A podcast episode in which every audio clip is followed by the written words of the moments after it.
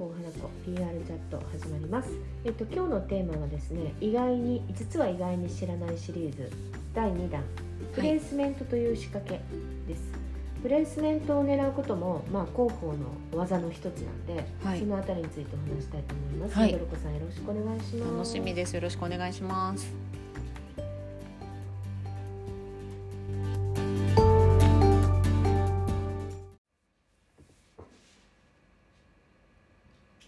えープレイスメントって聞いたことありますか名前ははいはいわかります、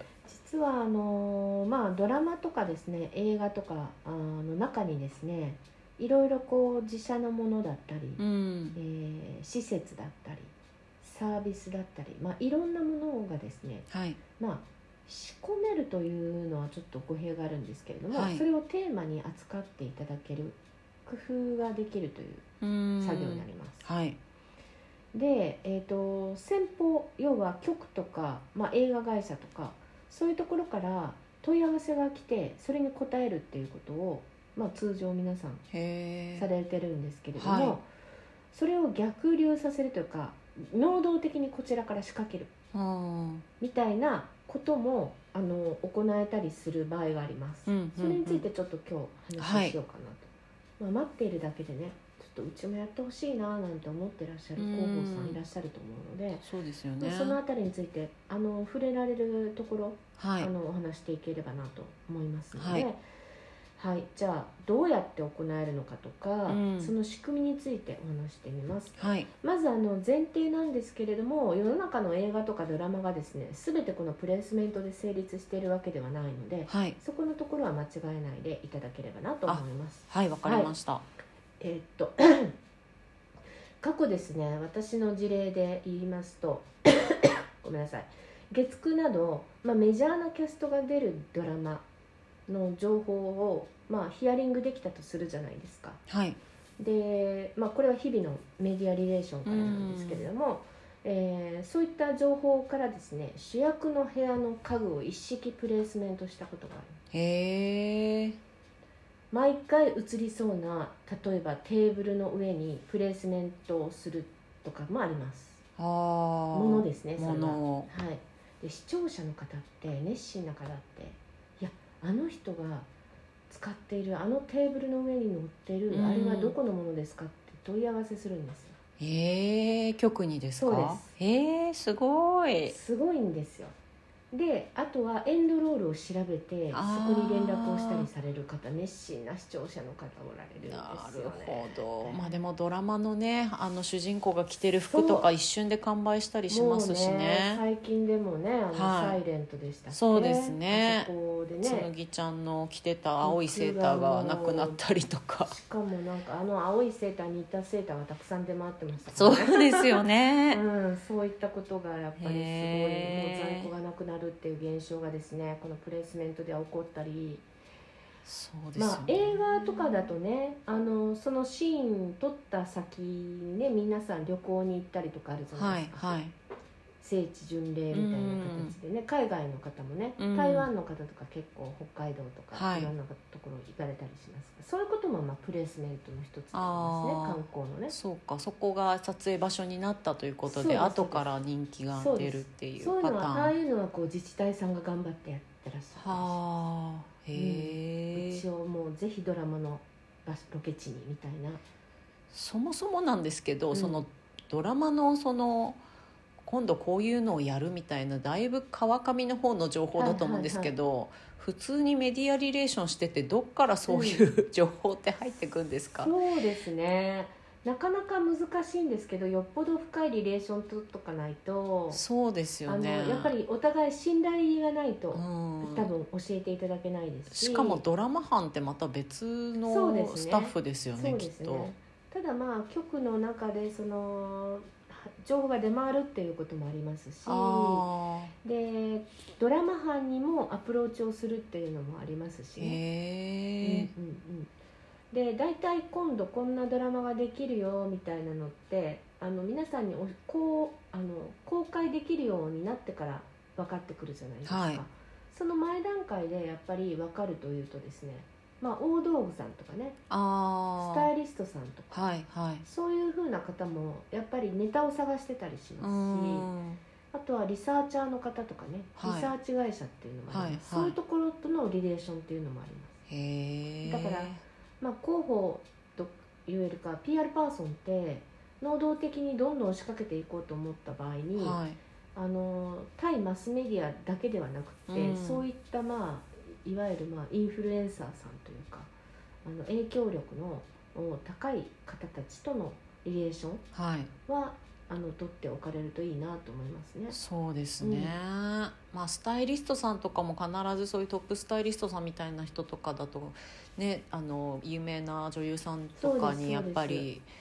スタイルシングするわけですからそ,、そううですねいった方とかに情報提供できると、まあ、選んでもらえたりとかするとすごく確率は高まりますよねそう。ですねだから、まあ、ファッションでいうとプレスルーム、まあ、ファはいッションに限らずデバイスとかもありますし、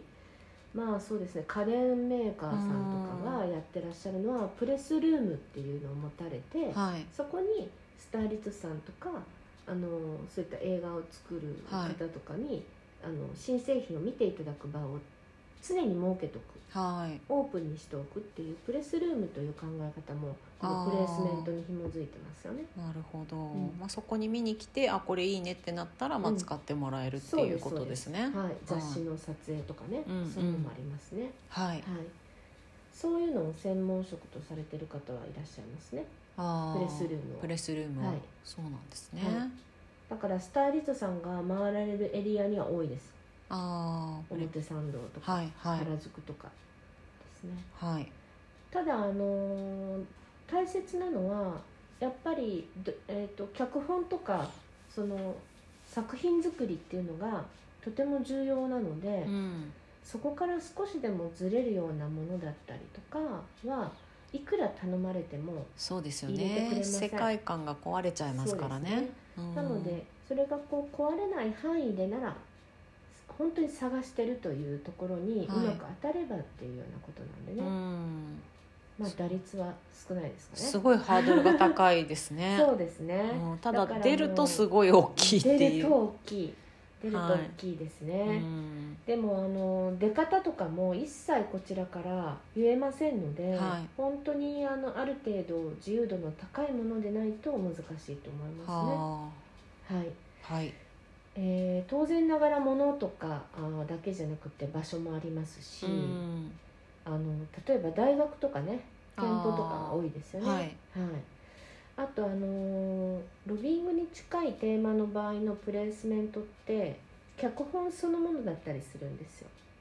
はい脚本そのものを皆さんリリースとかを持って、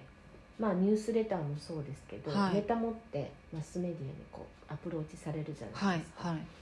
でもちろんアプローチ先は変わってきますが脚本の中にこのテーマを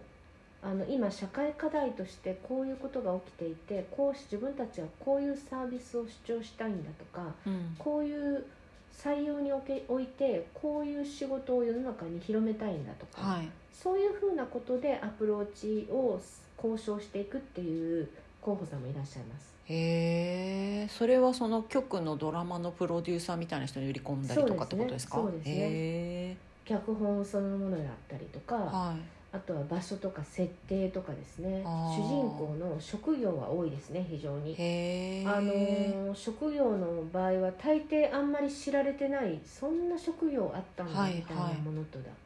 だったりとかあとは採用とかかけても必要なのに、うん世の中で必要なのに募集してもなかなか集まらないでもうずっと課題になっているとかなるほどそういうこう人気がない仕事だったりねしあまーすね。まあでもそういうものでもまあ何ですかね、まうんあ、漫画とかでヒット作が出たりするとうんうんうんすごい注目が集まったりして映画化されたりもするじゃないですそうかですね、まあ、なんかそういううんね、ありますそれって脚本家とかに売り込むんですかねそうですねあそうなんですね、脚本家に売り込むのもあります一へつの方え法で一すつのね方法へえあのただすごい時間がかかりますよねそうですよねやっぱりはい集める資料とかデータも並大抵のものではないのそうでですよやねっぱりこっちを向いてもらわないといけないうのでねん興味をまず持ってもらってそうですそうですへえだからこそまあ価値があるというかだと思うんですけれども、影響力は大きいですからねすごい工数かかりますよそうねですねただまあそれがもし形になった時のね、うん喜びは変え難いものになるんでしょうけどそうですそうですすごいあのーまあ社会問題になっているようなテーマをあのープレイスメントしようと思っていくとですね自治体とか国に動いてもらわないといけないので、はいはいなので予算が膨大すぎるじゃないですか、はいそうなった場合あの、まあ、よくこれまであったのは、まあ、ちょっと番組名とかは言えませんがはい、 「あのドクターヘリ」とかですねああれ一期すごいお金がかかるんですあよ、はいもうそれって一自治体がですね買えないわけですよねへえそうか自分のところのエリアにドクターヘリを置きたいって思っても、うん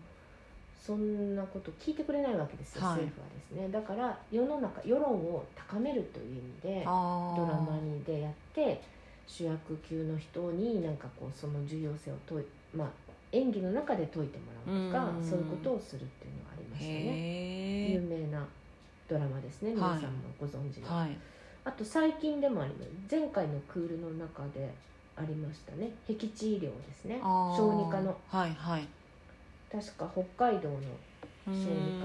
僻地医療がテーマになってましたけれども、うんああいうものだったりとか私が使った中で一番こう課題が重かったもテーマが重かったのは子どもの臓器移植問題ですね。へ